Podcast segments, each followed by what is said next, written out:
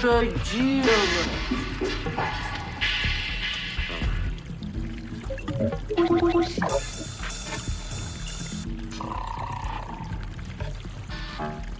Вставай, пора жениться.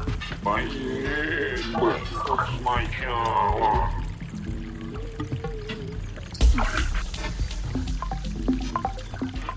Уважаемый рак, не согласитесь ли вы кое-что перекусить? Я уже завтракал. Мы имеем в виду не еду. Необходимо перекусить стебель кувшинки для спасения одной девочки. Я девочками не интересуюсь. Ну поймите, что хотят выдать Носи нас замуж. Что же вы сразу?